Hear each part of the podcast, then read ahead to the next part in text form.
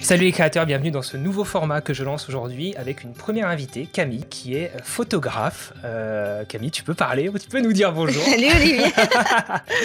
euh, ce nouveau je format. Pas couper. Non, il n'y a pas de souci. Euh, ce nouveau format, du coup, expérimental pour moi, comme vous pouvez l'entendre. Un format donc euh, où j'ai envie de vous faire découvrir euh, des créateurs, que ce soit des photographes, des vidéastes ou des gens qui travaillent dans le son, en tout cas des gens qui travaillent dans l'audiovisuel, qui ont une expérience à partager, qui ont peut-être de l'inspiration à partager avec vous. Euh, qui, euh, voilà, on va, on va découvrir leur domaine, découvrir leur travail. Euh, je vais leur poser un certain nombre de questions que vous, vous pourriez peut-être vous poser par rapport à eux ou par rapport au métier qu'ils euh, qu'ils font, comment ils en sont arrivés là et comment, quelles sont leurs sources d'inspiration, etc. ce format, donc, il est, je le teste, un format que, auquel je tiens beaucoup parce que ça fait un moment que j'ai envie de vous faire découvrir des, des, des artistes, des créateurs et je ne savais pas trop comment le faire, donc là, je me lance à travers des podcasts. Je me suis dit que c'était sans doute la meilleure façon de le faire, la façon la plus simple de le faire. Donc pour ce, ce, ce premier épisode, j'ai une invitée qui s'appelle Camille, qui est euh, photographe vidéaste euh, et qui n'est pas euh, basée en France. Tu vas nous en parler hein, tout à l'heure. Camille, est-ce que tu pourrais déjà te, te présenter euh, Qui tu es Tu viens d'où Qu'est-ce que tu fais Et tu habites où Etc. Voilà. Alors, euh, je m'appelle Camille, j'ai 27 ans, je suis nantaise de base. Euh, je suis partie vivre à Shanghai euh, pour finir mes études de design euh, graphique. Donc je suis partie, j'avais 21 ans. Et euh, après avoir fini mon master, j'ai fait deux ans dans une, dans une grosse boîte de pub française où j'ai appris les bases de l'audiovisuel en montage, en prise de vue et, et en editing photo. Et après ces deux ans, je suis partie vivre aux Philippines sur une toute petite île qui s'appelle Siargao Island, enfin l'île de Siargao.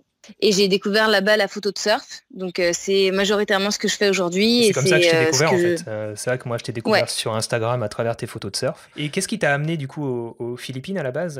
Du coup, pourquoi, pourquoi, pourquoi? Le hasard Bah alors euh, non, en fait, euh, euh, vu que j'étais basée en Chine, c'était assez facile de, de voyager en Asie en général. Donc euh, j'ai voyagé, j'ai eu la chance de faire de voyager dans beaucoup de pays.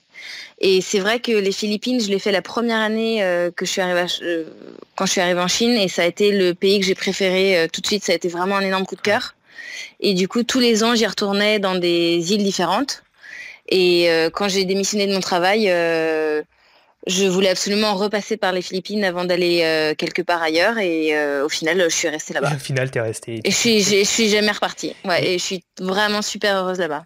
Bon, super. Et je pense qu'on reparlera un petit peu de cette expérience aux Philippines, mais c'est pas, c'est plus euh, le sujet des podcasts d'Alex Viseo. Je sais pas si tu connais Alex, mais euh, qui fait des, des fabuleux podcasts sur euh, les gens qui voyagent. Oui. Mais du coup, j'ai envie maintenant tout de suite qu'on attaque un petit peu plus sur sur ton parcours dans la photo, on va dire. Est-ce que est-ce que tu Ouais. te qualifies plus photographe ou vidéaste aujourd'hui, sachant que je sais que tu as la double casquette. Mais mais est-ce que toi, tu tu t'identifies plus dans un domaine ou pas du tout? Bah, ça dépend vraiment des périodes en fait ou des gens que je rencontre parce qu'il y a des au quotidien c'est vrai que je fais plus de la photo parce que c'est plus facile euh, en termes de de c'est plus rapide pour moi de, de pouvoir partager les moments que je vis etc et, les, et quand je fais une vidéo c'est vraiment un process qui prend plus longtemps Ouais. donc c'est il faut vraiment que j'ai une histoire qui me qui m'inspire et qui et qui me donne envie de travailler sur le long terme sur une vidéo parce que j'arrive pas à faire des vidéos sur court terme et ça m'intéresse pas. Il faut vraiment que ce soit un travail de fond. D'accord. Donc euh, on va dire qu'au quotidien ce sera plus la photo et après euh, en travail de fond ce serait plus vidéo. D'accord. Mais c'est vraiment deux choses qui sont complètement complètement différentes pour moi. Et donc, tu as, appris la photo euh, à travers tes études. J'imagine aussi beaucoup en autodidacte, du coup? Ouais, bah alors euh, moi j'ai fait l'école l'école de design de Nantes, donc euh, on était vraiment euh, basé sur euh, un apprentissage euh, sur euh, le graphisme, sur les logiciels euh, Photoshop, Illustrator, etc. On n'avait pas du tout d'approche euh, photographique. D'accord. On a eu un faisais déjà un petit peu. euh, T'en faisais déjà un Ouais, petit moi j'en ouais. faisais déjà. J'avais acheté mon premier boîtier dès que j'ai eu un peu de sous, j'ai acheté mon premier boîtier et j'ai vraiment tout appris toute seule. Euh, et euh, par contre en vidéo, j'ai vraiment euh, progressé avec mon expérience dans ma lorsque j'ai fait deux ans des ah j'arrive pas à parler. Lorsque j'ai fait deux ans dans ma dans la boîte française de pub. Là ils m'ont vraiment mis des caméras dans les mains, ils m'ont dit bah voilà t'apprends à faire ça et ils m'ont vraiment pas, ce qui ouvert vraiment pas mal de portes. Cette ouais. la vidéo. Après, est-ce que c'est vrai que la, question, il y a beaucoup de gens qui, qui, qui, se la posent sans doute, c'est quelle est la passerelle qu'on peut faire entre la photo et la vidéo? C'est vrai que on commence souvent par la photo et moi j'ai tendance à dire que c'est très très très bien de commencer par la photo pour devenir vidéaste. Si je parle des gens qui veulent vraiment devenir vidéaste, parce que toutes les bases en fait de toutes les bases sont les mêmes. Euh, comment tu gères ta lumière, comment tu gères tes réglages. Après, il y a des choses qui se rajoutent en vidéo parce qu'on va avoir des mouvements de caméra éventuellement, on va avoir euh, d'autres choses qui vont se rajouter forcément.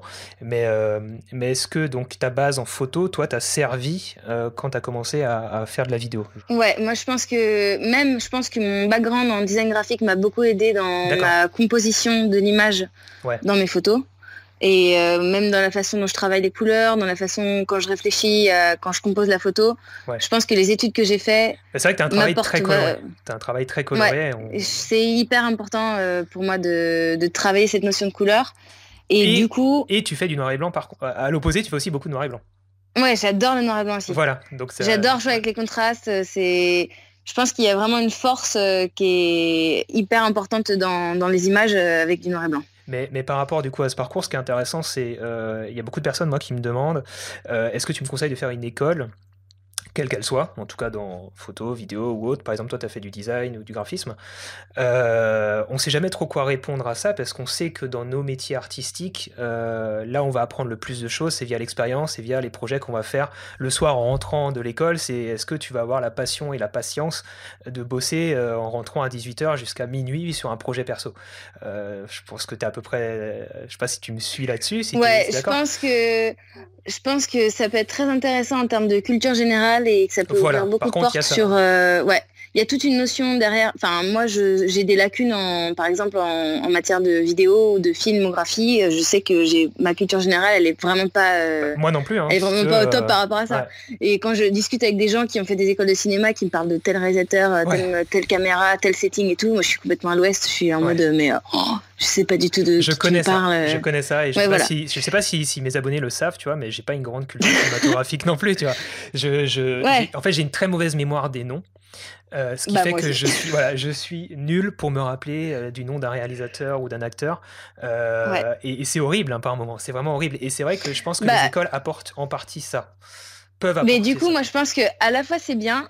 Enfin, non, enfin, à la fois c'est vraiment un handicap de ne pas avoir autant de culture générale que peuvent avoir des gens qui font des écoles comme ça, mais à la fois aussi ça nous permet d'être beaucoup plus libre sur plein de choses parce qu'on n'a pas été je, enfin, je vais dire formaté, c'est un, ouais, c'est un grand mot, mais on n'a pas été, enfin, on a moins d'influence peut-être. Je vois ce que tu veux dire. Du coup, on est plus libre de s'exprimer. Bah, enfin, moi, je le ressens un petit peu comme ça il y a toujours deux aspects. C'est il y a une certaine culture à avoir pour savoir ce qui a été fait. Il y a certaines règles, euh, on va dire dans la photo et la vidéo, par exemple, on parle de règles de composition qu'il faut connaître, je pense, euh, mais il faut savoir s'en détacher assez rapidement pour apporter son propre style.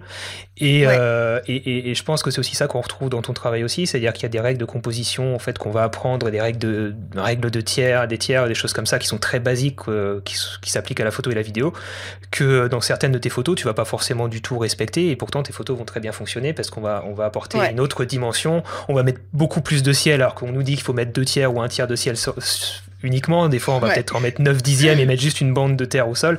Euh, et, c'est vrai que peut-être que selon les cours qu'on peut avoir, on peut être, avoir tendance à être trop formaté. Euh, mais je pense que quand on a un esprit créatif, euh, quand, on a un esprit créatif, on, peut très rapidement s'en détacher aussi. Euh, alors du coup, on a parlé un petit peu de, ouais, de cette passerelle photo, photo vidéo. Euh, pour moi aussi, toi, ça a été super important et, et je m'en suis pas rendu compte au début que la photo allait beaucoup me servir en vidéo. maintenant, en, vidéo, tiens, ça, ça m'intéresserait de savoir quelle est ta plus grande difficulté. Qu'est-ce qui a été le plus dur pour toi apprendre quand tu as dû commencer à faire de la vidéo en plus de la photo. Qu'est-ce Est-ce que tu te rappelles, lorsque tu as commencé à manipuler une caméra, qu'est-ce qui était le plus dur pour toi? Est-ce que ça a été... Moi, je pense que c'était euh, le fait de raconter une histoire, enfin de réfléchir à, l'assemblage des plans et à comment tout s'enchaîne en fait. Ouais, plus au euh, J'avais pas du tout de difficulté euh, en termes de composition et de penser à la scène comme un tableau et de, en termes d'image, je savais exactement ce que je voulais, mais c'était après, plus au montage, comment je mène ça d'une façon particulière pour que la personne comprenne l'émotion que je veux partager. Ouais, en fait, c'est cette question de, montage derrière, en fait, qu'on on est obligé de se poser la question du montage, même quand on travaille sur un, projet perso qui est totalement improvisé, tu vois, qu'on n'a pas le temps de faire un scénario, un script, un, storyboard, des choses comme ça. Euh, ce serait mieux de le faire à chaque fois, mais parfois on peut pas se le permettre sur des projets un petit peu improvisés. Euh, et c'est vrai qu'il faut quand même réfléchir à son montage, et, ça c'est quelque chose. Alors, quand on fait de la photo, on va penser à comment on va développer notre photo, comment on va peut-être éventuellement un peu apporter quelques retouches. Euh, mais c'est vrai qu'il y a une autre dimension qui arrive, euh, qui arrive avec la vidéo. Quoi. Et au niveau de, au, niveau de la, au niveau de la manipulation, au niveau de, euh, de la prise en main. Euh, alors, j'allais dire la prise en main d'une caméra. Aujourd'hui, on peut filmer avec un appareil photo, donc euh, forcément, la prise en main, on, s'y fait rapidement. mais au niveau de la technique, un minimum, si on parle un peu technique maintenant, au niveau de, des réglages, des choses comme ça, est-ce que ça a été un frein pour toi? Parce qu'il y a des gens qui doivent se poser la question, tu vois, de se dire Attends, aujourd'hui, je sais faire quelques photos, mais est-ce que j'ai réussi à m'en sortir? On, me parle de, de shutter speed, on parle de filtre ND, on parle de choses comme ça. Et, et au final, c'est pas essentiel pour raconter une histoire. Et je voudrais savoir si par exemple, de ta propre expérience, euh, ces questions-là sont, vite arrivées dans ton esprit ou est-ce que, euh, pas du tout Tu as, su produire des choses assez rapidement sans te mettre des blocages techniques qui au final n'avaient pas trop lieu d'être? Bah, euh, alors moi, pour être honnête, je suis vraiment une grosse newbie en, en réglage. Genre, euh, je fais vraiment au plus facile et enfin tant que ça fonctionne, en fait, euh, ouais. ça, je vais pas aller chercher plus loin. Après, quand je travaille en agence, c'est vrai que forcément, on a des critères et des attentes qui sont beaucoup plus élevés que des pour que pour des projets perso. Donc c'est là où ça m'a vraiment poussé à plus travailler ce côté, euh, enfin ce côté réglage.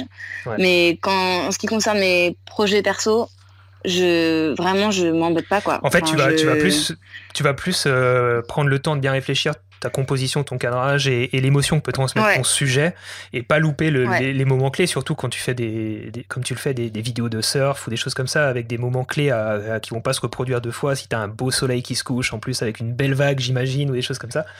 Euh, ouais, il faut être opérationnel et il faut que ça tourne. Et puis après, si c'est pas parfait en technique, euh, c'est, ça se verra peut-être même pas en fait, tu vois. Bah ouais, et puis moi, je, enfin, je considère qu'une image pas parfaite, c'est aussi mieux qu'une image glacée et qui au final perd un peu son charme si c'est trop parfait en fait. Ce qui nous fait une très très belle transition, pas du tout préparée, vers l'argentique. Voilà, l'argentique. L'argentique. Alors, t'as commencé par l'argentique ou c'est venu après? Non, j'ai commencé, euh, j'ai commencé avec un, avec un numérique, mais c'est venu assez rapidement parce que j'avais des vieux, des vieux appareils photo qui traînaient à la maison et euh, qui m'ont tout de suite euh, intriguée. Même quand j'allais dans les brocantes, j'achetais tout le temps plein de vieux argentiques qui ne marchaient pas, mais j'étais obsédée par ça. Donc j'avais, j'ai une caisse remplie de, d'appareils photo qui ne marchent pas chez moi. Et, et j'ai Ouais, non, j'ai commencé assez naturellement euh, en fait à, shooter à l'argentique. Après, c'était assez compliqué en France parce que ça coûte cher. Ouais, c'est vrai. De développer les pellicules, ça coûte cher et euh, quand on est étudiant et tout ça, on n'a pas forcément de budget pour euh, pour se focus que sur ça. Mais par contre, une fois que je suis arrivée en Chine, ça coûte moins cher. Tout là, coup, ça coûte moins cher. Ah non, mais là, ça a été le paradis. En fait, il y a un magasin en Chine qui s'appelle le Camera, Camera Market. Et c'est un building de 6 étages qui est énorme et qui n'est rempli que de caméras. Et tu as toutes les caméras du monde. Ouais, à Shanghai. Donc tu as toutes les caméras du monde, tu as, tout, as des antiquités euh, qui te coûtent euh, trois fois moins cher que si tu les trouves en France, etc. Et donc là, en Chine, j'ai vraiment que shooté en argentique euh, pendant 4 ans. Pendant 4 ans c'est, que, en, argentique, quasiment que en bah, argentique quand c'était des projets perso, euh, je, je shootais qu'un argentique. Par contre, quand c'était des projets d'agence, c'était obligatoirement en, digital, enfin en numérique. Du coup, c'est vrai que Shanghai, euh, par rapport à ça, ça m'a ouvert des portes euh, que, que j'aurais pas pu expérimenter en France parce que j'aurais pas eu le budget. Quoi. En, Chine, je pouvais acheter 10 caméras, enfin, pardon, 10 pellicules et, et j'expérimentais tout ce que je voulais et je faisais développer, ça me coûtait 3 euros et c'était trop bien. Et est-ce que, est que, selon toi, parce que ça a été. Enfin, moi, j'ai commencé l'argentique. alors, on a à peu près le même âge.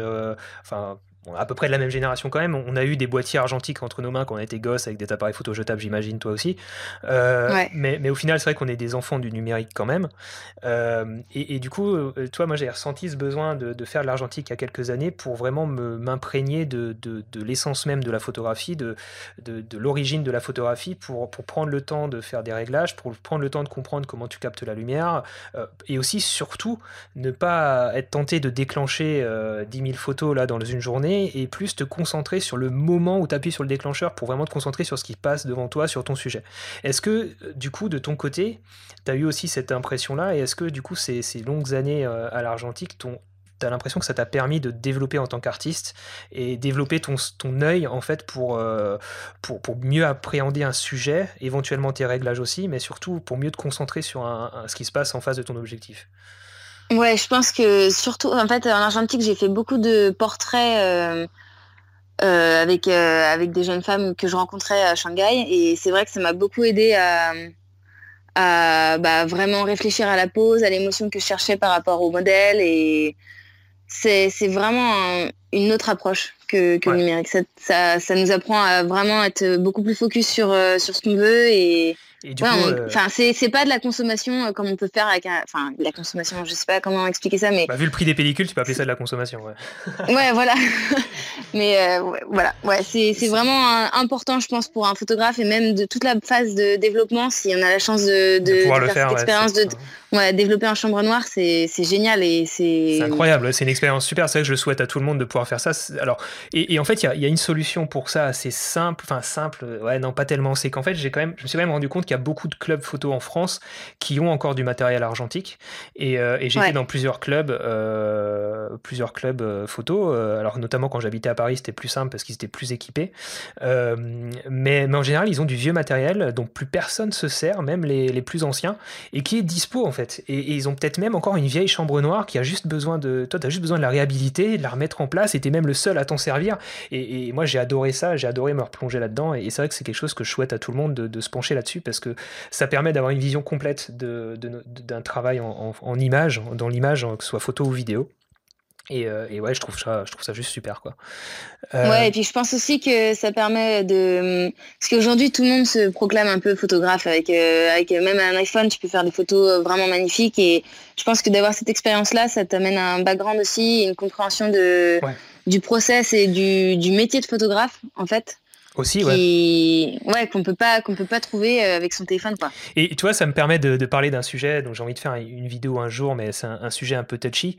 Euh, c'est effectivement cette question de retouche et de développement d'une photo numérique. Euh, c'est un, enfin, je pense que tu le sais comme moi, c'est un peu un, grand débat entre la qu'est-ce qu'une vraie photo, est-ce qu'une photo retouchée est une vraie photo, etc. Et, et, ma, ma réponse est un peu toujours la même. Je dis, mais en fait, le numérique, Photoshop n'a rien inventé, Lightroom n'a rien inventé. On faisait sous sous, l'agrandisseur. On faisait la même chose. On faisait la même euh, chose avec des masquages, avec, euh, avec des filtres rouges sous l'agrandisseur pour accentuer les bleus dans le ciel. Enfin, on faisait, on faisait tout ça déjà. Après, on a pu développer des, retranscrire tout ça en numérique et développer d'autres outils plus complexes qu'on pouvait peut-être pas faire en numérique, en argentique certes, mais on n'a rien inventé. La première photo HDR, elle date, je crois, de 1856, un truc comme ça, et, c'est un découpage, un montage photo entre deux pellicules exposées à, deux, deux, expositions différentes pour, euh, voilà, pour pallier à des problèmes techniques. Et, euh, et, du coup, c'est vrai que faire de l'argentique et être en chambre noire soi-même et développer soi-même, ça nous fait comprendre ça. Et, je trouve c'est ça, c'est très important pour pour les nouvelles générations et même euh, pour les personnes qui sont persuadées que, le numérique dénature euh, l'argentique, euh, enfin dénature le, travail de photographe. Je suis pas 100% d'accord avec ça, je peux le comprendre, mais je suis pas 100% d'accord. Et alors attends, l'argentique, l'argentique super, mais comme tu dis, c'est pas c'est pas c'est pas non plus ce qui, ce qui va te faire euh, vivre. Si je dis qui va te faire vivre, c'est que je sais que tu as, euh, enfin je crois savoir et j'ai vu que tu avais des, clients et tu en as parlé un petit peu tout à l'heure. Euh, déjà première question, est-ce que aujourd'hui la photo, la vidéo, c'est ton métier? C'est vrai que j'aurais pu commencer par là, je vais même pas commencer par là. Eh ben oui, c'est vraiment mon métier depuis bah, depuis que j'ai fini mes études de, designer graphique. En ah ouais, super. j'ai eu mon diplôme. Ouais, j'ai eu mon diplôme et Et j'ai, je me suis dit que en fait j'étais meilleure photographe que graphiste. du coup, euh, bah, fallait, en, toute modestie et honnêteté envers moi-même, je suis une merde en graphisme, mais je suis très très bonne. Non, non, non, non, non, j'étais pas, enfin, j'étais pas une merde en graphisme, mais je pense que j'avais plus de potentiel en photo qu'en graphisme. Et du coup, euh, puis c'est ce qui me passait, enfin, c'est ce qui me passionnait le plus aussi. Et mon, enfin, ma présentation de fin d'études. Euh, euh, je l'ai carrément orienté sur la photo. Euh, enfin, j'ai vraiment dès le début en fait, enfin dès le début de mes études, j'ai j'ai tout orienté sur la photo en fait. Et du coup, euh, du coup, quand je suis arrivée, enfin quand j'ai commencé à bosser dans l'agence de pub française, euh, je suis arrivée avec euh, mes photos perso de voyage en leur disant bah voilà j'ai un enfin j'ai un master en design graphique mais euh, moi je postule en tant que photographe et filmmaker et ça a marché? et voilà ça a marché. Bon bah super. C'est ça c'est porteur d'espoir pour beaucoup de personnes parce que on dit souvent que le métier de photographe est un, un, secteur bouché ce qui est quand même assez vrai dans l'ensemble je pense. Enfin je sais pas qu'est-ce que tu en penses mais ouais. je pense c'est quand même assez compliqué de, de, se faire une place en tant que photographe même en tant que freelance mais c'est encore plus enfin je dirais que c'est plus simple de se faire une place en tant que freelance si tu habites dans une région paumée où il n'y a pas d'autres photographes que, euh, que de se faire une place dans une agence, enfin, d'avoir un contrat, un CDD ou un CDI dans, dans une boîte pour être photographe. C'est hyper rare. Enfin, tu vois, c'est qui embauche des photographes? j'étais... Non, mais j'étais à Shanghai. C'est différent aussi. J'étais en Chine. Et euh, les besoins là-bas, euh, c'est c'est complètement différent que, et la French Touch, que lorsqu'on est en France. Est-ce que ça a joué le, le fait que tu sois française, tu penses? Euh, franchement, je pense pas. Je pense qu'ils auraient préféré que je sois chinoise en vrai. ça aurait été plus facile pour les visas. Mais euh, non, en vrai, c'est. Je pense que c'était juste un, bon feeling. Euh, c'était un bon moment pour postuler dans cette agence et du coup, ça a marché avec. J'ai eu un peu de chance aussi, je pense aussi, mais. C'est cool. Bah écoute, c'est la vie est faite de timing et de, de, choix de vie. Et puis après, tu saisis les opportunités comme elles viennent. Et puis, il faut être là au bon moment aussi. Il hein. faut, euh, faut être aux il faut être curieux. Faut... Il faut, je pense, ouvrir son esprit et se dire Attends, je, je, je, veux développer un talent artistique. Euh, il y a le monde qui s'ouvre à moi. Aujourd'hui, on peut voyager pour, euh, pour que dalle à travers le monde. Et, et puis, en fait, trouver des clients partout, trouver des opportunités un petit peu partout. Et je pense que c'est plus épanouissement pour un artiste de faire ça que peut-être de rester cloisonné près de chez lui. Enfin, c'est un avis personnel. ah bah c'est sûr, moi je suis plutôt d'accord. Donc, donc tu arrives, euh, tu, tu, as des clients, pardon, et tu... Euh, euh, donc, donc là, attends, quand tu es, quand tu es aux Philippines, donc là tu es à Manille, mais c'est pas là où tu habites. tu habites sur une petite île dont j'ai déjà oublié le nom et je suis désolé. Chergao. Chergao. Euh, voilà. voilà, Chergao, que je ne connais pas du tout, qui j'irai découvrir un jour peut-être, j'espère. Euh, et donc, tu as des clients là-bas. C'est ça qui est fou quand même, c'est de se dire que tu que, que arrives à trouver euh, des clients quand même locaux, quoi, enfin, sur un, sur un, endroit. Bah alors, en fait, il y a. Il y, a une, il y a une vague, il y a une vague aux Philippines, enfin il y a une vague sur l'île qui est, qui est mondialement connue c'est une des meilleures vagues euh, du monde pour surfer. Ah, je croyais que tu allais me parler d'une vague touristique. Je croyais, je croyais que tu allais faire un ah, jeu non, non, non. il y a une vraie vague avec de l'eau, quoi. C'est une vraie vague avec de l'eau et ça amène plein de surfeurs. Ça amène plein de surfeurs australiens, ça amène euh, plein de d'Américains, de, Français. Il y a beaucoup de Français, il y a beaucoup d'Espagnols, il y a des Israéliens. Il y a, enfin bref, ça fait voyager beaucoup de monde pour venir sur la toute petite île. Et tous ces gens-là, bah, ils ont besoin de ils sont en vacances, ils ont envie d'avoir leur photo de surf euh, dans la grosse vague de Cloud9 euh, ou alors sur d'autres spots. Et du coup, euh, il y a, y a, je pense qu'on est six photographes sur l'île à faire ça, à faire des sessions privées. En fait, on va partir avec le surfeur pour une heure, deux heures et, je crois, que tu me disais que et je crois que tu me disais que tu es la seule, la seule fille. Et ça aussi, c'est un point intéressant. C'est ça, hein, es la seule. Par contre, moi, je suis, la, je suis la seule fille à aller dans l'eau. Il y a, y, a, y a, une autre fille qui faisait pas mal de shoots pour bikini, mais qui faisait pas de photo de surf. D'accord. Et euh, moi, je suis la seule à aller dans l'eau. Et, euh, et, euh, et, voilà. Et ouais, et sinon, il y a Ouais, non, vas-y. Ouais, vas-y. Non, je disais, on, te prend pour, euh, on te prend du coup pour, euh, tu m'avais dit une, euh, enfin les, les, mecs te regardent un petit peu. Je crois que c'est un peu tout le temps le cas. C'est un peu les retours que j'ai de, de surfeuses. Quand, quand t'es une surfeuse, t'es un peu tout le temps isolé et les mecs te regardent toujours un petit peu en disant attends que c'est qui celle-là, qu'est-ce qu'elle, qu'est-ce qu'elle vaut, qu'est-ce qu'elle fait là? tu m'avais pas un peu dit la même chose par rapport à toi en train de faire des photos dans l'eau que, que t'es entouré, souvent entouré de mecs, même si c'est pas du tout ce qui ressort de ton travail parce qu'on en parlera tout à l'heure. Mais toi, tu mets, tu photographies essentiellement quand même, corrige-moi si je me trompe, mais, mais des femmes, des surfeuses. Oui, euh, Mais au final, c'est pas représentatif de ton expérience euh, dans l'eau parce que autour de toi, tu es entouré d'hommes, c'est ça? Bah, en fait, ça dépend vraiment des sessions euh, que je choisis de faire, mais euh, en temps, enfin, je sais que les photos que je vais utiliser pour euh, mon Instagram, par exemple, ce sera des photos de femmes, mais après, c'est un challenge pour moi d'aller dans l'eau quand c'est vraiment des grosses vagues et de d'être entouré majoritairement de mecs, on peut le dire. Et mais c'est pas des photos que je trouve intéressantes esthétiquement. En, fait. en tout cas pour ta démarche, pour ta démarche artistique. Ouais, voilà. Ouais. C'est pas, oui, d'accord, c'est plus euh, C'est plus un challenge euh, pour moi, ouais, voilà, ou des clients, ou un challenge euh, personnel qui est d'aller dans l'eau et de survivre à des vagues. que, Alors, très, très bonne transition de nouveau. ah. Parce que je te, coupe, je te, coupe la parole, mais au final, pour, te continuer à, pour que tu continues sur cette lancée-là, euh, tu, tu, as une expérience à nous raconter par rapport à, une vidéo que tu as réalisée pour un surfeur pro, euh, où, tu t'es fait des petites frayeurs. Donc, euh, tu m'as ah pas encore raconté l'histoire et j'aimerais vraiment que tu me racontes ça. Et donc, et ben justement, c'était pour un client français qui, qui ont créé une marque éco-friendly de, de surf. Et euh, il sponsorisait euh, un surfeur australien. Donc en gros, c'était au mois de septembre. Tous les mois de septembre, il y a la compétition internationale euh, à Chergao. Donc c'est là où il y a le plus de monde sur l'île. Et du coup, moi, je devais aller surfer, enfin, je devais aller filmer ce, fameux surfeur dans la vague de Cloud9. Donc Cloud9, c'est le spot de surf connu. Et euh, on devait y aller euh, dans un laps de temps où c'était où la compétition n'était pas en jeu. Donc c'était quand c'était euh, marée basse. Donc c'est hyper dangereux parce que les c'est que du riff, enfin c'est que des rochers.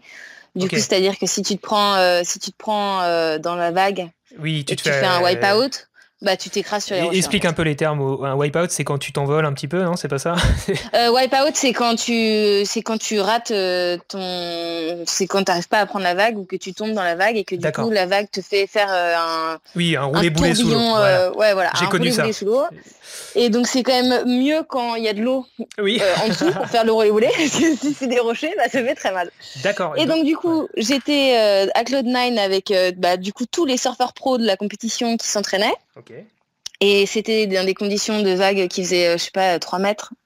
3 mètres, 4 mètres, c'était vraiment, vraiment, c'était ma plus grosse session que j'ai fait. Donc, attends, c'est, cette vague-là, là-bas, je te coupe, mais aux, Philippines, là, celle dont tu me parles, euh, Cloud9, Cloud9, non, comment tu dis euh... Ouais, Cloud9. Cloud9, ouais. Euh, c'est pas une, une des plus grandes vagues du monde, c'est juste une, une, une vague très appréciée, c'est ça? Ouais, c'est une Parce que je crois que les, très, grandes, les très grandes vagues, c'est quoi?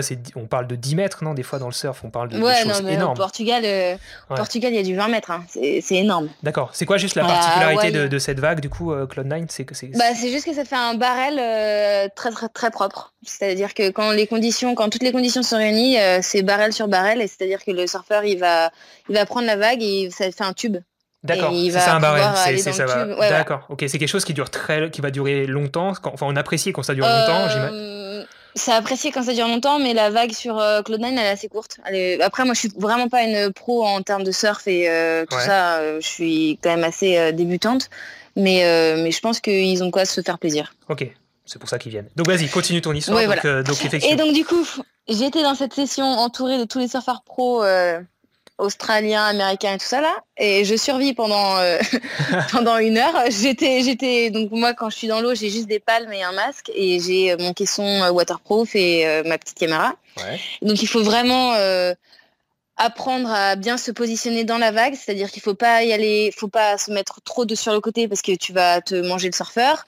Faut mhm. pas se mettre trop en avant non plus parce que la vague elle va casser et du coup tu vas plus voir le surfeur. Enfin c'est vraiment en termes de technique c'est hyper ça prend du temps de. Enfin, en tout cas, moi, ça m'a pris du temps d'être à l'aise dans l'eau. Il n'y a pas d'école pour ça, ça, c'est l'expérience, quoi. Non, il n'y a pas d'école. Le bouche à oreille, les conseils des autres. Il faut expérimenter, ouais.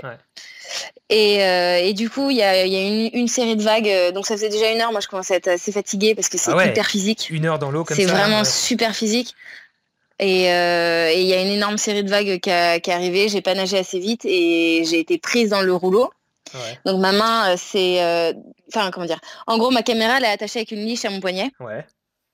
Et ma liche a cassé. Ah merde. Enfin, elle a glissé. Tellement la vague était forte, elle a glissé de mon poignet. Donc ma caméra est partie avec la vague sur les oh. rochers. Oh non. Et moi, je suis sortie de l'eau et il y avait tous les surfeurs et ils étaient là.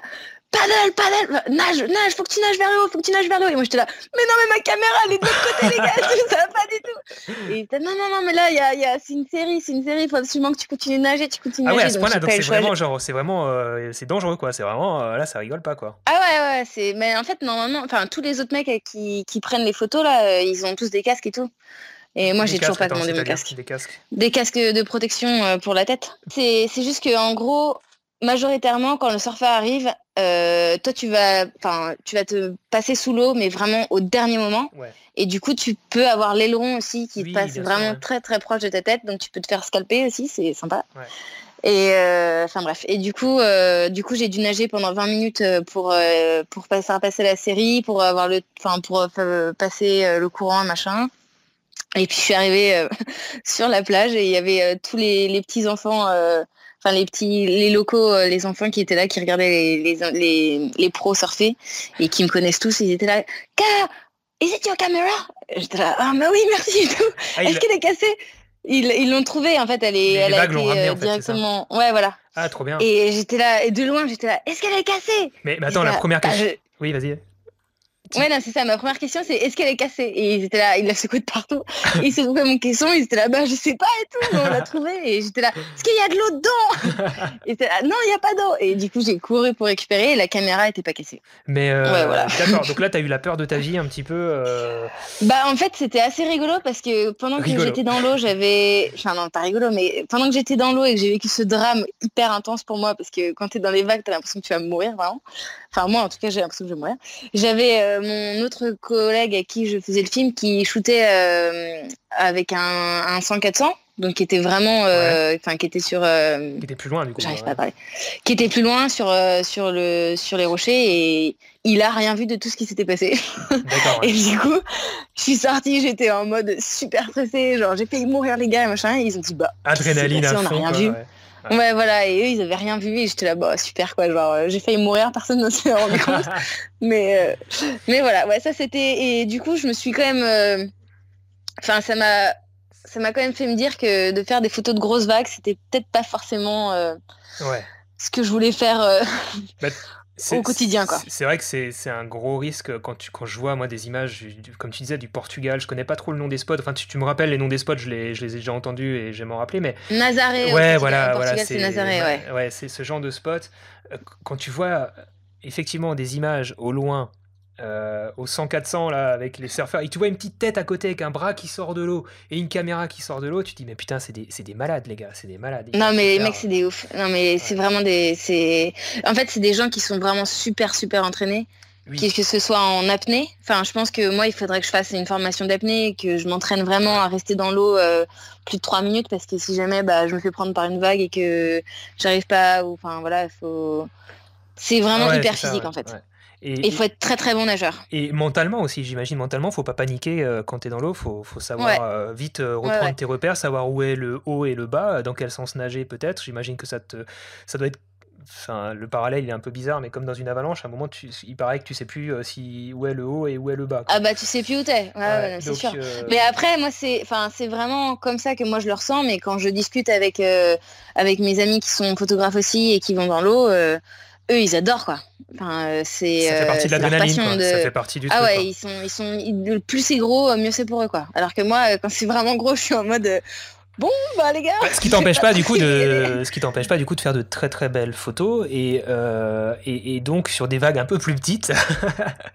ouais, du coup c'est vrai que je me focus plus sur les sur les filles qui font du longboard et je pense que ça me correspond beaucoup plus aussi dans mon style, c'est beaucoup plus poétique. Et euh... Mais t'as quelque chose de très, très doux en fait, dans, très calme aussi dans ces photos. Ouais. C'est ça. C'est vrai. Et, et, et, ça, c'est reposant en fait. On, voit des, tu, partages des images euh, euh, très poétiques, très, euh enfin, c'est plus sur, comment dire, c'est pas sur la performance sportive, euh, je dirais. Euh, c'est pas la performance sportive qui est importante là, c'est pas ça qu'on va noter, c'est plus euh, l'ambiance, un peu le, l'émotion que tu peux transmettre, l'état d'esprit. Le, on a envie d'être là aussi dans l'eau à la place de, cette fille, ou en tout cas sur la même plage, et, c'est plus ça, tu vois. J'ai l'impression plutôt que de se dire tiens, moi aussi j'ai envie de faire une grosse vague comme le mec que je suis en train de voir en photo. ouais.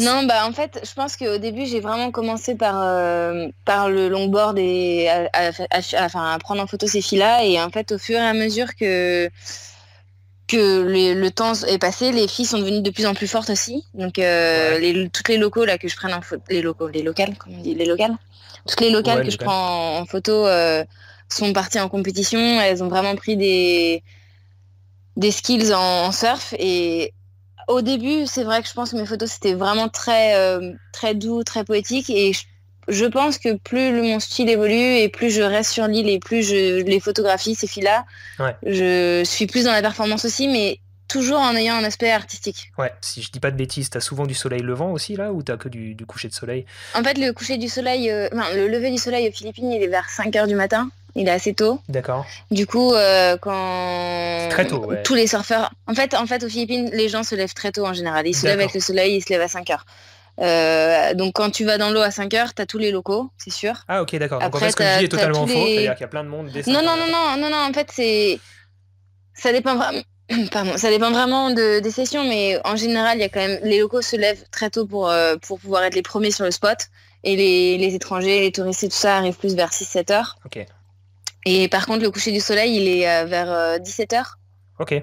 À 18 heures, il fait nuit total. Ah oui, c'est tôt, ouais. Donc ouais, donc 17 heures, là par contre, il y a quand même pas mal de monde dans l'eau et il faut, faut réussir à isoler le, le surfeur ou la surfeuse et ouais. pour faire ces petites photos quoi tu photographies essentiellement des, femmes, tu nous le disais à l'instant, par, euh, euh, par volonté artistique et par sensibilité artistique.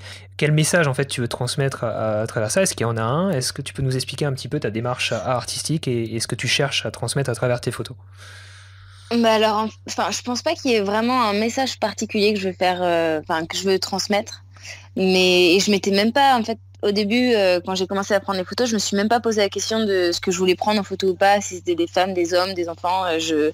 C'est juste que j'ai été amenée à rencontrer des personnes, euh, donc des femmes, qui tout de suite m'ont vachement inspirée. Et c'est des personnes que j'ai pu rencontrer vraiment de façon super random, que ce soit en boîte de nuit ou dans la rue ou des choses comme ça. C'est des gens que je croise et, et qui, et je sais pas, qui vraiment me... Qui t'ont inspiré. M'intriguent et, ouais. et qui m'inspirent. Et du coup, je vais leur parler et je, leur dis, bah, est-ce que euh, je suis photographe Est-ce que je peux faire une session avec toi? Et par chance, je suis une fille, donc ça passe mieux que si j'étais un mec. J'osais pas le dire, tu vois, j'osais pas le dire. Parce mais, que, euh, non, euh, mais c'est vrai que d'être une femme, ça me, ça m'ouvre pas mal de portes avec d'autres, pour prendre en photo euh, d'autres femmes. C'est vrai qu'on doit faire un peu plus attention, nous, euh, à la façon dont on va aborder euh, une, femme, une, femme, pour lui proposer de faire des photos. Je pense que tous les photographes qui nous écoutent, et même les vidéastes, savent de, quoi je parle ici, s'ils ont déjà essayé. Une petite réflexion qu'on doit mener sur la façon dont on va proposer ça pour, pour faire comprendre que c'est vraiment une volonté artistique sans arrière-pensée. Quoi. Donc ouais, ok, donc il y a cette prise de contact pour toi qui, qui, qui avec des femmes donc, qui t'ont inspiré à travers, j'imagine, leur caractère, leur peut-être leur physique aussi, leur la façon dont elles euh, performent en sport, leur personnalité surtout. Euh, ouais. Et le style, ouais, c'est vrai qu'il y a, il y a j'imagine que là-bas tu vas trouver des, des, styles euh, qui diffèrent de ce que tu peux trouver en métropole. Bah non, mais même déjà juste à Shanghai, en fait, j'étais vachement inspirée par la beauté asiatique. Ça me fascine en fait leur je sais pas, je les trouve vraiment, vraiment magnifiques. C'est toutes mm. les femmes asiatiques, je les trouve magnifiques. Et du coup, je, de faire des photos, ça me permet de, un peu de rendre honneur à cette beauté aussi. Ok. Et euh, bah, toi, il y a un message. Ouais, mais enfin, je sais pas comment expliquer en fait, mais c'est juste qu'on est tellement euh, bassiné par des critères de beauté en Europe euh, qui sont pour moi un peu du blabla que quand je suis face à des, à des, à des, à des filles qui font 1m50, qui n'ont pas de poitrine, mais qui ont un visage mais genre magnifique. Ouais. Bah je me, pour moi c'est, c'est, je suis obligée de le partager parce que sinon euh, les gens ils, ils le voient pas quoi. Ouais. Je sais pas comment expliquer. Après, on se rend pas, on se rend pas euh, tellement compte qu'elles font 1m50 sur tes photos. C'est un peu dur à retranscrire. on, a on, a quand, on a quand même, si tu me permets, on a quand même l'impression que c'est des, des, des, mannequins d'un mètre 75 bien foutus qui font du surf. Euh. Oui, non, bah là aux Philippines, c'est vrai que les modèles que j'ai aux Philippines, elles sont plutôt, elles sont plutôt grandes, mais, euh, mais quand j'ai commencé à acheter la première, la première enfin la première fille que j'ai shootée à Shanghai, euh, elle était toute petite. Je l'avais vue dans un bar et j'ai été lui parler et, elle était toute timide et tout. Et la, la première session qu'on a fait, ça a été vraiment euh, une révélation pour moi en mode, mais en fait, euh, toutes les femmes que je trouve belles, il faut que je les prenne en photo parce que après elles vont partir et je pourrais plus les revoir. Ouais. C'était un peu ça. Ok. Donc ça c'était ça c'était euh, donc tes, tes, modèles on va dire on va les appeler comme ça tu les euh, tu, les recrutes entre guillemets euh, par hasard au détour d'une rencontre. J'imagine qu'il y a des amis d'amis il y a du bouche à oreille petit à petit et des choses comme ça. Mais j'ai on, voit certaines filles qui reviennent souvent c'est c'est des filles c'est devenu des, des, très bonnes amies à toi c'est des gens euh, c'est des gens qui. Ouais, majoritairement, majoritairement, tous les modèles que je shoot, je garde euh, vraiment des très bons contacts avec elles. Ouais. Et, euh, et elles sont souvent contentes des photos qu'on a fait ensemble, etc. Et, et elles sont à l'aise avec moi, moi je suis à l'aise avec elles et on partage souvent les mêmes, les mêmes, comment dire, les mêmes valeurs, les mêmes goûts esthétiques et tout ça. Donc c'est assez, euh, et comment, c'est assez intéressant de rebosser avec elle à chaque fois. Justement, alors ça c'est, bien. Comment est-ce que tu, c'est intéressant aussi là pour parler plus, euh, pour aider les gens qui nous écoutent. Euh, est-ce que tu as est-ce que tu as un schéma prédéfini pour aborder un, nouveau modèle? Est-ce que tu as une façon de faire à toi pour mettre quelqu'un à l'aise, pour, pour le faire, le ou la faire pas poser parce que c'est quand même euh, très naturel ce que tu fais, mais euh, est-ce, quel échange en fait tu vas créer avec ton modèle s'il y en a un, j'imagine qu'il y en a un, euh, pour arriver un petit peu à tes fins artistiquement parlant? Est-ce que tu arrives à bah décrypter ça? En fait, il y a, y a, deux options. Il y a soit, il y a, maintenant qu'il y a Instagram, ça a quand même aussi vachement facilité les choses pour prendre contact avec les gens, je trouve. Ouais parce qu'il suffit juste d'envoyer un, message privé et, euh, j'envoie ce que tu fais. Ouais, donc, euh, ouais, voilà. Donc ça, ça, je l'ai fait pas mal. Par exemple, quand je suis rentrée en France cet été, j'étais à Biarritz pendant 10 jours. Bah, j'ai été sur Instagram, j'ai checké toutes les surfaces de Biarritz. Je leur ai envoyé des messages en disant, bah voilà, je suis photographe, euh, je suis là pendant 10 jours. Si vous êtes libre pour une session, n'hésitez pas. Enfin, c'est des échanges qui sont purement personnels. C'est pas du tout, mmh. il n'y a pas d'argent en jeu. Ouais. Ça, c'est aussi hyper important, je pense, c'est que moi, les modèles me payent pas et moi, je paye pas les modèles. C'est vraiment un échange. C'est vraiment une démarche artistique. Euh, tu peux contacter sur Instagram et puis sinon après si c'est vraiment euh, si c'est un coup de... moi si c'est des gens euh, que j'ai des coups de cœur pour eux que je rencontre comme ça en random mm. bah je prends juste mon courage à deux mains et je me dis bah de toute façon si je si je lui parle et qu'elle me dit non bah elle me dira non et puis il va rien m'arriver de grave. Ça t'arrive ça qu'on te, te dise non? Ça t'est arrivé ça m'est arrivé qu'on me dise je suis pas dispo, mais j'aurais bien aimé le faire et des choses comme ça. Ouais, est-ce que tu as senti que c'était un je suis pas dispo du genre euh, la réponse qu'on donne pour être poli ou est-ce que. Non, parce qu'elles sont souvent assez flattées parce que il y a pas mal de il y a pas mal de filles que je que je enfin avec qui je parle comme ça qui sont pas forcément modèles qui sont pas forcément qui sont assez surprises en fait que je leur dise bah, en fait, euh, je te trouve super jolie et je pense qu'on peut faire euh, quelque chose d'artistique ensemble et elles sont assez flattées. Mmh donc, euh, donc c'est assez intéressant aussi comme démarche de, bah, bah, de montrer. C'est vrai que c'est tout le temps flatteur. Ouais. Bah ouais, moi, par contre, on me dirait ça, je dirais non. Hein. Enfin, sérieusement, je, ne pourrais jamais faire ça. Ce que je fais aux autres, je pourrais jamais le faire vivre à moi. Pour la petite histoire, tu me disais que tu étais bien contente de, de, faire un podcast audio et pas vidéo. Hein ah, voilà, exactement. Si je suis photographe, c'est bien pour pas qu'on me voit. ça viendra un jour. Ça viendra. Ouais, voilà. Alors, euh, est-ce qu'on pourrait parler du coup un petit peu dans la même, dans la même idée, un petit peu de tes sources d'inspiration? Voilà, ça peut être sur Internet, euh, ça peut être de la photo, de la vidéo, ça peut être euh, peut-être des, bouquins, peut-être euh, sur Instagram, euh, euh, peut-être nulle part, peut-être ton voisin, j'en sais rien, mais quelles sont un petit peu les choses qui qui te, qui te, qui t'inspirent? Bah, je pense que déjà, juste d'être dans la nature, ça, ça peut paraître très un peu hippie, je suis une petite de la jungle, mais juste d'être entouré de nature, c'est hyper inspirant en fait. Parce que si on prend le temps de vraiment regarder tout dans les détails, même juste de, les, des fleurs, des, le soleil, le ciel, tout ça, moi, c'est des sources d'inspiration qui sont euh, infinies en fait. Parce que ça change tout le temps et c'est. Ouais, je sais pas, ça me, ça me fascine en fait. Et après, euh, en, moins hippie, bah, c'est sur Instagram. Hein. Il y a plein d'inspiration sur Instagram. C'est tout de suite moins euh, hippie. j'essaie de, ouais, mais j'essaie de, de pas trop passer de temps non plus dessus parce que parce que en fait c'est une addiction quoi. Et, si tu commences. Euh, sois honnête aussi parce que t'as pas beaucoup de connexion internet. Oui, j'ai pas beaucoup de connexion internet aussi, mais ça faut pas le dire. non, mais c'est vrai que c'est une addiction et, j'en connais un rayon là-dessus et c'est vrai que. Non mais moi là ils ont mis la nouvelle option Instagram où on peut mettre, euh, je sais pas si tu as vu, ils mettent une petite alarme quand tu as dépassé un temps euh, prédéfini. Mais, euh, mais je trouve ça génial en fait parce que ça me ça m'a fait me réaliser combien de temps je passais sur ce truc de nul là et c'est génial et, triste à la fois de se rendre compte qu'on a besoin d'une option pour euh, passer de moins de temps sur nos smartphones. Mais c'est un autre débat. Mais moi j'ai le même problème hein. enfin, ah bah ouais. je crois que bah je, oui, mais, au final mais du coup, ça, voilà. c'est vrai qu'après, effectivement, les réseaux sociaux, tu vois, on en parlait, enfin, t'en parlais tout à l'heure, ça te permet de contacter tes modèles, ça te permet de montrer ton travail, ça te permet d'avoir une certaine légitimité et de, et ouais, et de faciliter ton travail artistique et même professionnel parce que euh, tes clients, j'imagine, peuvent aussi, euh, bah ouais, ils vont voir ton Instagram et vont se dire, ok, c'est bon, on sait à qui on a affaire et, je fonctionne de la même façon. Mais il y a le piège derrière d'être trop dessus, de vouloir trop euh, se concentrer là-dessus, trop montrer, etc. Ouais.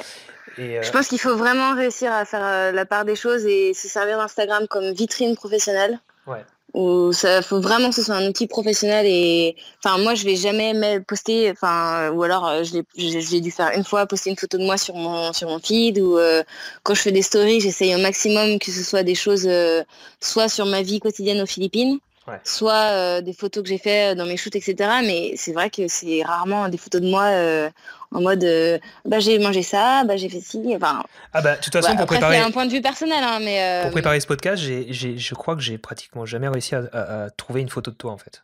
Presque jamais. Oui. ouais, c'est vrai. Hein. Bah ouais, non, mais. Je, ouais, mais. J'aime bien savoir à qui j'ai affaire, tu euh, vois, et au final, j'ai eu du mal à, à, trouver une photo de toi. Je me suis dit, bah attends, bah écoute, ce sera la surprise. Bah ouais, parce que je trouve qu'au final, c'est pas, c'est pas le plus important quand Enfin, en fait, je trouve que les... mon travail me reflète beaucoup plus que si tu voyais une photo de moi, en fait. Alors Camille, euh, est-ce que on va, on va se faire un petit point, euh, un petit point matériel, euh, même si j'ai pas envie que ce soit, enfin là, ça fait plus de 50 minutes qu'on parle, donc ça va pas être le, sujet principal de ce podcast, heureusement. J'ai pas envie que ça le devienne, tu vois, au fil des podcasts, mais c'est quand même essentiel de parler matos parce que les gens vont se poser la question. Il y a beaucoup de personnes qui se demandent avec quoi ils peuvent débuter, avec quoi est-ce qu'ils ont besoin de matos cher pour pour progresser, pour être bon, etc. Alors on connaît le débat, on connaît les réponses, on connaît les arguments de chacun. Euh, mais du coup, j'ai quand même envie de parler matos avec toi, juste euh, voilà, pour qu'on pour qu'on sache un petit peu avec quoi tu travailles, et surtout parce que tu as une particularité, du coup, on l'a vu, c'est que tu travailles euh, beaucoup sous l'eau. donc vas-y, je t'ai... explique-nous un petit peu avec quoi tu travailles. Alors du coup, moi quand je suis partie, quand j'étais en Chine, j'avais un Canon, Canon 7D. C'était la première caméra que je me suis achetée et, euh, donc j'ai commencé euh, enfin majoritairement avec le 7D. Ensuite, euh, on filmait à l'agence avec un Sony A7S2. D'accord. Donc j'ai été vachement. Ton 7D, t'avais quoi comme objectif dessus, juste par curiosité? J'avais, bah, c'était au tout début. Au tout début, j'avais, j'ai commencé avec un 50, un 8. Ok, très bien, ouais, d'accord, super. Donc tout de suite un peu. Ouais, et je pense que c'est vraiment un super objectif pour pour euh, travailler ses portraits, pour euh, travailler à profondeur de champ, pour apprendre vraiment à faire de la photo, je pense que c'est un objectif qui est génial. Surtout chez Canon, on en a pour 100 balles, on a des, 50 mm lumineux. Euh, ouais, voilà, c'est vraiment pas très cher. Ouais. Ok, ouais. Donc voilà, j'ai commencé avec ça. Ensuite, à l'agence, c'est vrai que j'ai eu du coup à disposition beaucoup plus de matériel, avec beaucoup plus d'objectifs. Et on avait le 5D et on est passé au A7S2 quand on est sorti pour pour tout ce qui était vidéo. De base, j'étais très à l'aise avec le Canon. De pouvoir travailler avec le Sony à l'agence, ça m'a mis aussi très à l'aise avec le Sony. J'ai pu voir tout de suite aussi euh, bah, les différences qu'il y avait, etc. Et euh, quand je suis partie euh, aux Philippines, j'ai vendu mon 7D parce que je voulais, vraiment faire de la vidéo et j'étais pas du tout satisfaite avec le 7D. Donc je me suis acheté un A7S2, Sony A7S2. Et ensuite, euh, quand j'ai fait de la photo dans l'eau, j'ai acheté un Sony A6000. Donc c'est un tout petit, c'est vraiment un tout petit boîtier qui est, qui paye pas de mine et euh, qui euh, franchement, enfin les gens peuvent dire que c'est pas forcément un boîtier de ouf, mais ah ça me permet d'avoir un ça me permet d'avoir en fait un matériel qui est pas trop lourd dans l'eau. Parce que euh, si on a un Nikon ou un Canon 6D euh, ou les Nikon, je sais pas, je sais pas comment ça s'appelle, mais ça part tout de suite sur une grosse grosse, euh, sur un gros caisson. c'est déjà physique comme ça. Moi, si en plus tu dois, ouais, clair. Mais enfin après, si je pouvais, si je pouvais, si je pouvais le faire physiquement, je le ferais. Mais je pense que déjà, je galère assez à, à nager dans l'eau avec ce caisson-là que je préfère rester sur un petit modèle. Par contre, j'ai un très bon objectif sur le A6000. J'ai un 35 mm, c'est un Zeiss 2.8. Et euh, c'est vrai qu'il fait la diff euh, comparé à parce que j'ai aussi un 16 euh, j'ai un 1650 qui que j'ai acheté vraiment pas très cher un Ouais, c'est un peu les trucs de base. Et Ouais, voilà. Et là, je sens. Enfin, je voulais absolument avoir un, avoir un grand angle dans l'eau pour pouvoir faire mes photos de surf. Donc j'ai acheté ça. Mais c'est vrai que quand j'ai le 35, je vois vraiment la diff sur, sur la qualité de la photo. Dans l'eau, je suis en focal fixe, majoritairement. Ouais, ça sert à rien d'avoir un zoom. Et quand je suis. Bah ça sert, mais faut... c'est compliqué quoi. Enfin, ouais. Parce qu'en fait, tout va tellement vite dans l'eau que faut, faut vachement anticiper le truc. Quoi. Alors que quand tu as une focale fixe, on va dire, tu, tu connais ton caillou, tu, tu, tu sais quel champ de vision tu Alors que quand j'ai la focale fixe, c'est moi qui vais bouger et quand je suis au bon endroit, je bouge pas. Quoi. enfin, une fois que je suis bien positionné dans l'eau, je bouge pas et j'attends. Tu t'habitues ouais, à une focale, tu t'habitues à une distance avec ton sujet par rapport à ce que tu veux faire. Tu sais que si tu te ouais, voilà, exactement. Ça, etc. Et, c'est vrai que c'est pas mal. Et, et, je conseille souvent aux gens qui débutent de, de très rapidement euh, s'offrir un petit, une petite focale fixe. Alors c'est vrai que pour quelqu'un qui débute à 100%, c'est pas forcément le plus épanouissant parce qu'il va se sentir bloqué, sauf s'il a cette démarche de, de, se dire tiens, bah attends, c'est à moi de bouger, c'est pas l'objectif de s'adapter. Et, c'est toi, moi, un, endroit où je fais des photos ou, de la vidéo, c'est un, un, terrain de jeu, tu vois. J'aime me déplacer, j'aime. Euh, voilà, toi, ça doit être pareil. Et, avoir un zoom, c'est un peu une solution de facilité où, tu es, euh, sans le savoir, euh, influencé par ton zoom pour ne pas bouger, quoi. Et, avoir une focale fixe, ça te fout un petit coup de pied au cul pour te dire attends, si je veux un autre angle de vue, bah, je vais devoir le chercher et je vais devoir me, me déplacer. Bah ouais. Et, euh, bah ouais, non, et, ça, c'est super intéressant. Et par contre, et du coup, j'ai un 6D, maintenant un Canon 6D aussi pour tout ce qui est mes shootings euh, de bikini, fashion et tout ça. Et là, j'ai un 24-70 de 8 polyvalent et un 100-400 ouais et euh, c'est vrai que le 24-70 euh, il fait le taf quoi. enfin moi je, je, shoot tout le temps avec ça en fait ouais, ouais bah, c'est clair quand c'est pas dans l'eau je, suis tout le temps en 24-70 tu fais tout avec ça quoi et donc c'est des investissements que tu as pu faire grâce à, bah, tes, à tes clients et choses comme ça quoi des choses qui sont fait petit à petit euh, ouais. ouais. Ouais, bah ça prend du temps et puis ça coûte ça coûte vraiment cher. Hein. on sait pas une surprise mais mais c'est ouais. Et du coup, on n'a pas parlé de ton caisson. Donc, on n'a pas parlé euh, juste de ton caisson. Ah oui, euh, mon caisson. Est-ce que tu as une marque à nous donner? Moi, j'y connais rien du tout. Est-ce que tu as, des références à nous donner? La marque que j'utilise, ça s'appelle Liquid Eyes. Ok, c'est une marque, euh, bonne marque C'est une marque française. ok, d'accord. Ouais, elle est assez reconnue. Ils sont basés à Bali et ils sont vachement, enfin, ils sont vachement pro, comment dire, euh, focus sur la photo de surf. Du coup, euh, c'est pas des, c'est pas un caisson qui va servir à faire des photos de plongée, par exemple. D'accord. Tu peux pas aller très profond et tu peux pas faire du, du diving avec ça, mais euh, en photo de surf, c'est vraiment nickel. C'est assez ergonomique. C'est un, t'as une espèce de manette en forme de, comme un pistolet en fait. Ok. pour enclencher, tu as juste à presser ah, comme si c'était un, un, pistolet et tu as le caisson qui est, qui est accroché au-dessus. Et donc c'est vachement maniable et c'est vachement facile pour nager avec, etc. Et alors comment tu fais là quand, Comment tu paramètres ton boîtier c'est, Ça dépend vraiment de la session et des photos que je veux faire parce qu'il y a, il y a des sessions où je sais que je vais faire que du underwater. Donc là les settings euh, ça va être euh, va falloir pousser un peu les ISO, j'ai partir sur un grand angle plutôt sur un sur le 16 mm pour vraiment pouvoir euh, hmm. prendre tout ce qui se passe sous l'eau. Euh, et en vitesse, bah faut que faut que ça aille vite parce que même si on met un si on fait un speed un peu plus slow, c'est vraiment compliqué d'avoir un bon résultat. Ouais. Et euh, après, euh, par contre, quand je suis en, prendre, en train de prendre les longboards, enfin les filles qui font du longboard, là, je vais beaucoup plus m'amuser avec le speed, à chercher une, bah, la notion de vitesse, un petit flou et des choses comme ça. Donc ça dépend vraiment de la session dans laquelle je vais en fait. Et puis si c'est les grosses vagues, c'est pareil, faut que ce soit oui, il faut que ce soit rapide. Faut que ce soit, rapide. Ouais, moi, enfin, faut que ce soit rapide. Après, on peut chercher à faire des choses plus artistiques, mais c'est vraiment, vraiment dur. Ok. Bah, c'est bien, ça m'a une marge de progression. Enfin, pas une marge de progression, mais une. une, ouais, c'est des petits challenges. Ouais, enfin, tu peux encore euh, y a des choses à tester tout le temps en fait. Il y a des choses. Euh, ouais, ouais, ouais, Je vois que tu cherches de toute façon en termes de composition aussi beaucoup, euh, beaucoup le contre-jour. Enfin, tu travailles. Euh, j'ai l'impression qu'une photo sur trois c'est du contre-jour. Je sais pas si tu t'en es rendu compte. C'est vrai. Mais, mais tu vois, c'est intéressant parce que il y a aussi beaucoup de, gens qui débutent qui, euh, ou qui n'y connaissent rien à la photo, qui vont se dire que, que le contre-jour, c'est la pire des choses qui peut arriver en photo, qu'il faut absolument les éviter. On va mettre le sujet avec le, avec et mettre le soleil dans le dos du photographe. Et au final, le contre-jour, c'est la meilleure chose qui, puisse nous arriver. Quoi. Euh, bah et, et, et, du coup, c'est juste magnifique de, se rendre compte euh, à quel point tu arrives à jouer avec, avec le soleil qui va te donner les couleurs après que tu vas un petit peu booster toi en développant ta photo. En tout cas, ça te donne une ambiance, ça te donne des reflets, même quand tu as des gouttes sur ton objectif. Là, on voit certaines photos euh, euh, où tu vas avoir des, ouais, des, ouais, des, sentiments de, lumière un petit peu partout. Quoi. Tu voulais nous présenter, enfin je t'ai demandé de te de présenter, on aurait dû le faire un peu plus tôt dans le podcast avant de parler matériel, euh, mais, mais c'est pas grave. Euh, trois photos. Je t'ai demandé de sélectionner trois photos. Tu m'as dit que c'était difficile de sélectionner trois photos. Ce que je comprends, parce que je suis pas sûr d'y arriver, moi. Euh, ah, c'est vraiment pas facile. Hein. Ça a été difficile de faire des choix. Et du coup, ces trois photos, j'aimerais que l'une après l'autre, tu, nous les... tu nous expliques pourquoi tu les as sélectionnées. Tout simplement. Alors, du coup, la première photo, euh, elle a été prise à Shanghai euh, à l'Argentique. Ouais. Par euh, une modèle que j'ai rencontrée en boîte de nuit. ok. et ça a vraiment été un shoot pour moi qui a été super, qui a été vraiment déclencheur en mode. bah, il faut vraiment pas que j'hésite quand je rencontre quelqu'un qui m'inspire parce que ça a été juste une révélation en fait. On a vraiment eu un échange créatif qui a été super, super important pour moi. Et euh, je pense qu'avec le recul aussi, ça représente. Euh, donc en fait, c'est la modèle s'appelle Marie. C'est Marie qui est sur un building. Moi, j'étais, j'avais traversé euh, la rue pour aller sur l'autre building en face. Ah oui, d'accord. Et et ça représente un peu, je pense, le sentiment que je ressentais en moi quand j'étais dans à Shanghai.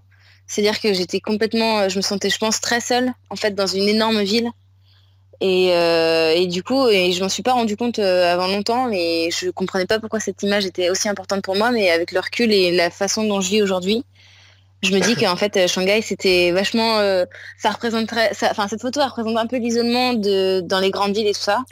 Et, et, cette photo, elle aussi été assez importante pour moi parce qu'elle avait été sélectionnée par, je sais pas si tu connais le compte qui s'appelle If You Live. Non. Et sur Instagram, c'est euh, c'est un peu du même style que Somewhere Magazine en gros. Et, euh, et euh, ils sélectionnent tous les ans 200 photos et ils reçoivent des millions de, ah de, de, personnes qui, voilà, qui envoient leurs photos. Et j'avais eu deux portraits qui avaient été sélectionnés, dont ah celle-là avec Marie. Et, et, ça avait été une fierté pour moi. J'étais en mode, bah, je peux mourir en paix, j'ai été sélectionnée par les c'est bon, c'est bon, ça c'est coché, c'est dans la liste. Donc ça avait été une grande fierté et, et ouais, c'est un peu l'ensemble. C'est le fait que ce soit à Shanghai, en Argentique, la façon dont j'ai rencontré Marie et les projets qui ont suivi après avec elle. Euh, et, voilà. Ok, ok, super, belle histoire derrière cette photo. Voilà, voilà. Euh, du coup, la deuxième photo, c'est euh, un duck dive d'une jeune fille, enfin d'une locale sous l'eau. Donc un duck dive, c'est quand il y a la vague qui arrive et que tu es obligé de, plonger à l'intérieur pour. Euh, Donc là, elle remonte bah, les vagues, en fait, c'est ça C'est quand tu remontes les vagues. Ouais, là, elle remonte les vagues, ouais.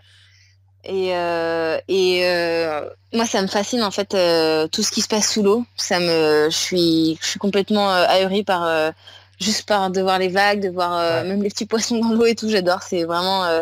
je peux me faire des sessions juste avec mon masque et juste regarder les surfeurs se battre avec les vagues. Et, j'ai trouvé la position de, la jeune fille euh, complètement euh, inattendue aussi. T'en as une autre comme ça qui ressemble, mais hors de l'eau cette fois, une, une qui, a été, qui a fait une couverture de magazine, il me semble. Euh, ouais, T'as aussi un peu cette posture. Mais en fait, elles font pas exprès, hein. c'est vraiment sur le moment et moi qui ai la chance d'être au bon moment pour prendre la photo. Mais, mais du coup, voilà, et puis c'est. Ouais, c'est hyper dynamique. Et en fait, des, pour moi, c'est comme si elles dansaient avec l'eau, quoi. C'est vraiment, elles ont une connexion avec, avec la nature qui est, qui est magnifique. Et du coup, euh, voilà, je trouve que de pouvoir d'être capable de prendre des photos sous l'eau et de faire découvrir un autre monde et une autre vision aussi de ce qui se passe euh, quand on surfe, c'est aussi intéressant. Euh. Et dis-moi, j'ai une question là du coup qui me vient par que j'aurais dû te poser plus tôt, mais comment tu gères ta mise au point là sous l'eau comme ça? Ah là, je suis en auto. D'accord. Et ça se passe bien en général? Mm, Bah, ça dépend. ça dépend vraiment. il, y a, il y, a, des photos qui sont très floues et puis il y a des photos où ça marche. C'est pour ça qu'il faut faire, quand tu fais une session, moi je mitraille quoi parce que sous l'eau il se peut se passer euh, vraiment euh, plein de choses euh, que tu calcules pas et disons qu'il faut c'est comme souvent en photo il y a il faut être techniquement il faut il faut savoir ce qu'on fait c'est sûr il faut connaître son boîtier il faut connaître son environnement son sujet et après il faut être là au bon endroit au bon moment. Il y a une petite part de chance toujours. Il y a, il y a de l'imprévu. Ah il faut être juste là au bon moment avec les bons réglages pour être capable de capturer cet imprévu. Quoi. Enfin, ce, ce moment unique qui va se. Et en fait, il y a vraiment il y a des jours où je me dis bon bah aujourd'hui je me focus sur euh, faire des photos de vraiment d'action euh, où je vais prendre des gens euh, à l'extérieur de l'eau qui font des, figures etc. Il y, a des, il y a des sessions où je me fais bah là je me focus que sur underwater et je vais mitrailler que sous l'eau sous l'eau sous l'eau et Et, c'était une de ces sessions. On, voit quand même, par rapport à ce qu'on disait en début de podcast, il y a quand même deux filles dans l'eau là. Il n'y a pas que des mecs. Ouais, il y en a une qui tombe. Ouais, il y en a une qui tombe. Ouais, c'est vrai. Il y en a une qui tombe derrière. et du coup, la dernière photo, euh, c'est une, une photo de tortue. Donc ça, ça n'a pas été pris à Chirgao, ça a été pris sur... Euh, ça s'appelle Moal Boal. Donc c'est un spot de plongée euh, qui est très connu aux Philippines. Et en fait, moi, de faire de la photo animalière, c'est mon rêve depuis que je suis vraiment toute petite. Alors vraiment, vraiment, c'est quand j'étais à Shanghai, je, je, regardais que des documentaires animaliers, je faisais que ça, c'était ma passion. D'accord. Euh, et, du coup, de, j'avais pas eu l'occasion. Il n'y a pas beaucoup de tortues. Euh, enfin, il n'y a pas de tortues à Chirgao. Et euh, je voulais absolument essayer ça. Et du coup, j'ai eu l'occasion d'aller à Moalboal. Et, et quand j'ai vu ma première tortue, bah, ça a été un, ça a été un moment magnifique pour moi. C'était vraiment génial. Donc ça, c'est un peu la, c'est la, c'est la première tortue que tu as rencontrée, ça? Non. Ouais, si, c'est, la première tortue que j'ai vue. Ouais, c'est la première tortue que j'ai vue. Et, et en fait, ça m'a vraiment fait me dire que que j'en ai marre de prendre des filles en bikini et que je veux vraiment focus sur euh, sur, sur le wild, enfin sur la sur les animaux et je pense aussi que les conditions de la planète euh, vont sont enfin c'est des priorités oui, il y, a, des choses auxquelles il faut réfléchir et, en tant que, en tant que photographe, on, a cette capacité, on a une certaine euh, visibilité, on va dire, on a moyen de, de, partager des images et, qu'elles soient vues pour, pour transmettre le message qu'on souhaite euh, transmettre. Quoi. Ouais. Et, et, puis je pense que... Ouais, non, je pense que quand on a un, certain nombre de followers sur Instagram, etc., le... Le, c'est un peu une responsabilité de choisir les messages qu'on veut faire passer et je pense que le, bah, la planète et, comment ça va évoluer, euh, c'est le plus important aujourd'hui. Donc euh, voilà, j'espère, j'espère, enfin je, je, veux en tout cas euh, de plus en plus m'orienter vers la photo animalière et, et sous-marine si possible. Et du coup, est-ce que tu envisages de plonger plus profond du coup? Il y a des choses. Ouais, bah alors là, je vais. Bah, il faut que je passe mon, mon, mon PADI, mon permis de. Enfin, mon permis de plonger, ouais, je sais pas comment dire en français. Ouais, si, c'est ça, mon permis de plonger. Ouais, je sais plus comment ça s'appelle, ouais. Euh, enfin bref, faut que j'ai une formation pour euh, savoir euh, plonger en bouteille et tout ça. Je veux vraiment travailler mon apnée aussi pour être libre de, plonger sans avoir tout le matos qui est assez contraignant quand même lorsque tu plonges, etc. Et, ouais. et ouais, là mon objectif de cette année c'est de partir, c'est de partir deux semaines sur un bateau et de faire le tour des Philippines et d'aller chercher des requins baleines, des raventas ah et des, tortues. Et... Ouais, bah en fait c'est vraiment ce qui m'a. Enfin, après, après avoir fait ma session avec la tortue, je me suis dit, mais qu'est-ce que je fais encore à prendre des photos de bikini là Ça va pas du tout. mais voilà. Ouais, Du coup, c'est un nouveau challenge. D'accord, ça c'est ça c'est vers quoi tu tends? C'est bien, c'est bien pour euh, commencer à clôturer ce, ce podcast, c'est tes futurs projets. quoi. C'est euh, voilà, là où en fait tout, tout, ce que tu nous as expliqué jusque-là, toute ton expérience que tu as pu acquérir maintenant va te servir pour, euh, pour développer ce projet-là qui te tient encore plus à cœur et avec un, un, message plus profond derrière. quoi. C'est bien. Ouais, je pense. C'est super intéressant comme, euh, comme progression, comme démarche. Et, et c'est vrai qu'on cherche tous un peu ça, un sens à, aux photos qu'on fait. pourquoi est-ce qu'aujourd'hui on, va, je sais pas, on va se faire chier à, apprendre, à regarder des tutoriels sur Internet pour apprendre à, utiliser un appareil photo. Au final, on découvre peut-être le pourquoi du comment quelques années plus tard.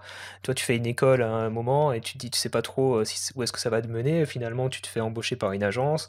Ensuite, tu, tu, tu fais de l'argentique pendant 4 ans. Ensuite, tu t'isoles sur une île et tu fais des photos de bikini et au final tu te rends compte que ce que tu as envie de faire c'est c'est vraiment euh, la première chose à laquelle tu avais pensé c'est de faire de la photo animalière et maintenant tu peux te le permettre c'est c'est super en fait de voir le, parcours quoi. Ouais, je pense qu'il y a, il y a ouais, c'est. Après, je vais pas non plus faire que de la photo animalière. Non, hein. je suis toujours inspirée par euh, plein plein de choses, mais je pense que c'est quelque chose que je veux approfondir et et qui en plus euh, aura un sens, euh, enfin un vrai sens en tout cas pour moi dans ma démarche artistique. Et du coup par rapport à tout ça, euh, quels sont, allez si tu avais un conseil à, donner ça peut être plus ou moins long ton conseil, ça peut être juste un état d'esprit, ça peut être au-delà de ça quelque chose de plus complexe, mais un, conseil à donner à quelqu'un aujourd'hui qui a envie de faire de la photo artistique comme tu le fais, bah, euh, voilà, non, mais là, je fais trop, je, je sais pas du tout.